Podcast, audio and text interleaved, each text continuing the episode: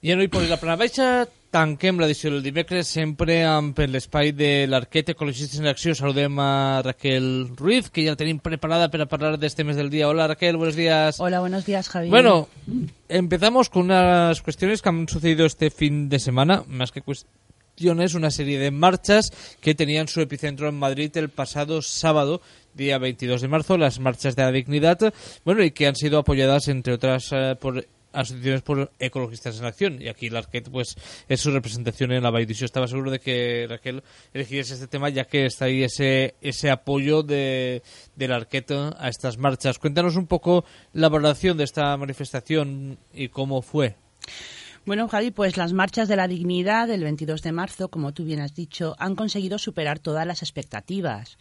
Más de dos millones de personas abarrotaron las calles de Madrid exigiendo pan, trabajo y techo en una fiesta de la democracia y del pueblo.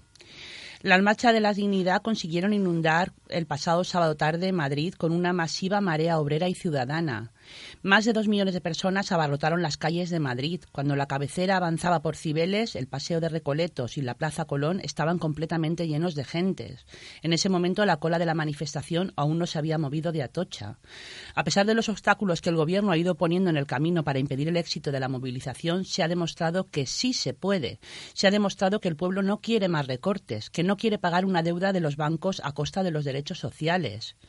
El 22M ha agradecido la extraordinaria acogida del pueblo de Madrid que se ha lanzado a la calle no solo a aplaudir eh, este día, el sábado pasado, a las diferentes columnas que se dirigían hacia Tocha, sino que además se sumó masivamente a la manifestación. Al llegar al Colón, la periodista Olga Rodríguez y el actor Willy Toledo leyeron el manifiesto de la Marcha de la Dignidad que planteaba superar este sistema que crea desigualdad y este régimen lleno de corrupción. Tras la lectura del manifiesto, las diferentes intervenciones de las diez columnas pusieron el valor, en valor la defensa de los derechos sociales y los servicios públicos, de un empleo decente, de la renta básica, el del derecho a la vivienda, y han criticado los recortes y exigido que se vaya el gobierno del PP y todos los gobiernos que ejecutan las políticas de la Troika.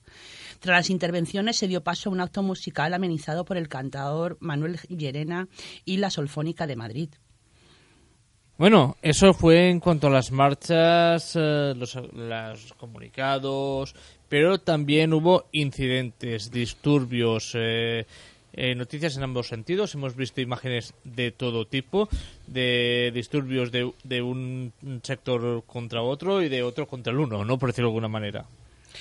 Pues sí, Javi, aquí hay de todo como en botica. Eh, los disturbios, eh, precisamente sobre las ocho y cuarto, cuando comenzaba la actuación de la Solfónica, se comenzaron a producir cargas policiales en la calle Génova. Una serie de encapuchados, que hay que decirlo todo, ajenos a la manifestación, que fue absolutamente masiva y pacífica, tiraron unos petardos cerca del cordón policial que protegía la sede del PP con el fin de provocar a la policía.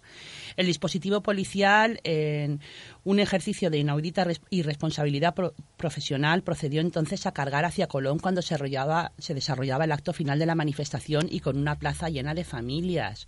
A pesar de los reclamos que se hizo desde megafonía a la policía en el sentido de que se estaba interfiriendo un acto legal, esta continuó cargando en dirección hacia el paseo de Recoletos que estaba completamente lleno de personas pacíficas que no tenían nada que ver con los cuatro provocadores parapoliciales de siempre. Asimismo, cuando aún no había concluido el acto, un nuevo dispositivo policial se desplazó desde la calle Jorge Juan para cortar en dos la manifestación, aislando por completo las miles de personas que seguían el acto en Colón de las decenas de miles que no habían podido llegar a Colón y que seguían avanzando por el paseo Recoletos. Las marchas de la dignidad han responsabilizado a los mandos del dispositivo policial y a la delegada del gobierno de los disturbios ocurridos. Según manifestaciones de portavoces de la marcha, no solo no han protegido una manifestación legal, no solo no han protegido los derechos fundamentales como era su obligación, sino que han cargado de forma innecesaria y abusiva contra miles de personas pacíficas interfiriendo en un acto legal. La señora Cifuentes ha demostrado una vez más que no cree en las libertades y la democracia y ha organizado este montaje policial para justificar la represión e intentando convertir una movilización masiva y pacífica en un problema de orden público. Bueno, vamos a seguir hablando un poco y vamos a ver la visión en el extranjero repercusiones, eco de estas marchas? Bueno, pues mm, Javi, en nuestro país vecino, desde Francia, los principales medios de comunicación han destacado sobre las denominadas marchas de la dignidad la gran afluencia de manifestantes procedentes de todos los rincones de España, mencionando también, pero más en un segundo plano, los disturbios y detenidos que tuvieron lugar tras la pacífica protesta. Así, el diario Le Monde titula Gigantesca manifestación en Madrid para denunciar la urgencia social. Eran decenas de miles llegados de todas las regiones de España, comienza diciendo este periódico. También habla de los incidentes tras la marcha y del fuerte dispositivo policial que Interior había desplegado para la ocasión. Eh, también el diario Galo Liberación ha destacado en su titular las protestas por encima de los disturbios. Los españoles marchan contra la austeridad, decían.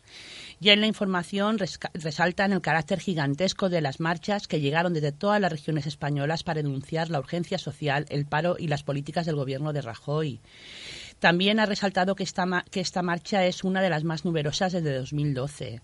No obstante, medios como BBC han centrado su información sobre las marchas de la dignidad en las cargas policiales posteriores, aunque califica de enorme la manifestación que recorrió, que recorrió de Atocha a Colón. Titulan Austeridad en España, una enorme protesta se vuelve violenta. Bueno, eh, vamos a seguir eh, hablando ahora de la visión de la prensa periódicos españoles.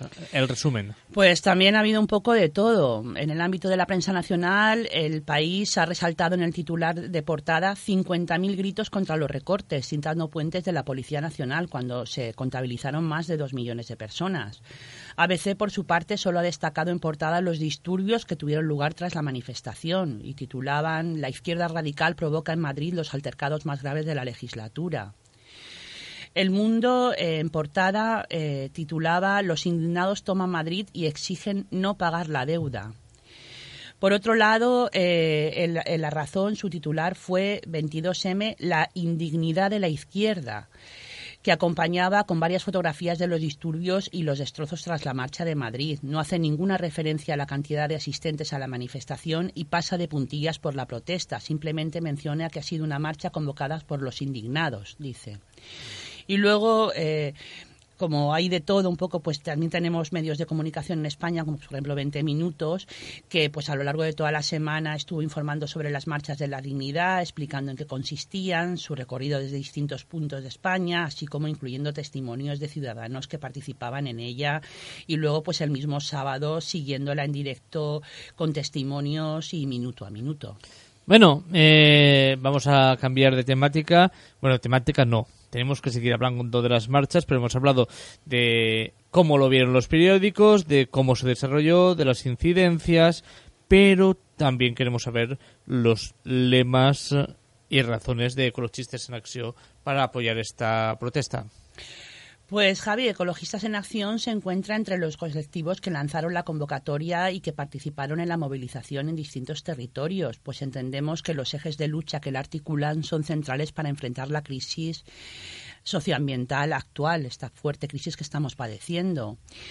Eh, los lemas de las, de las marchas por la dignidad fueron los siguientes. No al pago de la deuda, ni un recorte más, fuera los gobiernos de la Troika, y pan, trabajo y techo para todos y todas. La deuda, Javi, está siendo uno de los principales mecanismos para expoliar aún más el patrimonio natural. Obliga a que el sistema crezca de manera continuada para intentar satisfacer su devolución, pero este crecimiento solo se puede sostener gracias a un consumo creciente de materia y energía. Además, está recurriendo a la privatización del entorno para, entre otras cosas, afrontar una deuda impagable. La reforma de la ley de costas y la creación de bancos de conservación son ejemplos de esa privatización a favor del negocio. Los recortes que estamos sufriendo también afectan a las partidas dedicadas a la conservación de la naturaleza. Esto no es baladí, pues nuestra calidad de vida está directamente ligada al estado de los ríos, el aire, el suelo recortes en prevención de incendios forestales, en vigilancia de espacios naturales y, en general, en políticas de biodiversidad acabarán pasando factura. Además, la imprescindible reconversión hacia una economía ecológica también necesita fondos, por ejemplo, de incentivo a las energías renovables y no de recorte en su promoción, como están haciendo los últimos gobiernos. El tercer lema se refiere a la Troika, el brazo político de los mercados. El grupo de decisión formado por la Comisión Europea, el Banco Central y el Fondo Monetario Internacional está siendo la encargada de imponer las políticas de recortes que requieren los mercados financieros a espaldas de las necesidades de las personas y del planeta. Y así se intenta poner peajes a todos, desde el agua que bebemos al sol que nos da energía. Bueno, Raquel, para terminar con este tema, ¿alguna cuestión más que añadir?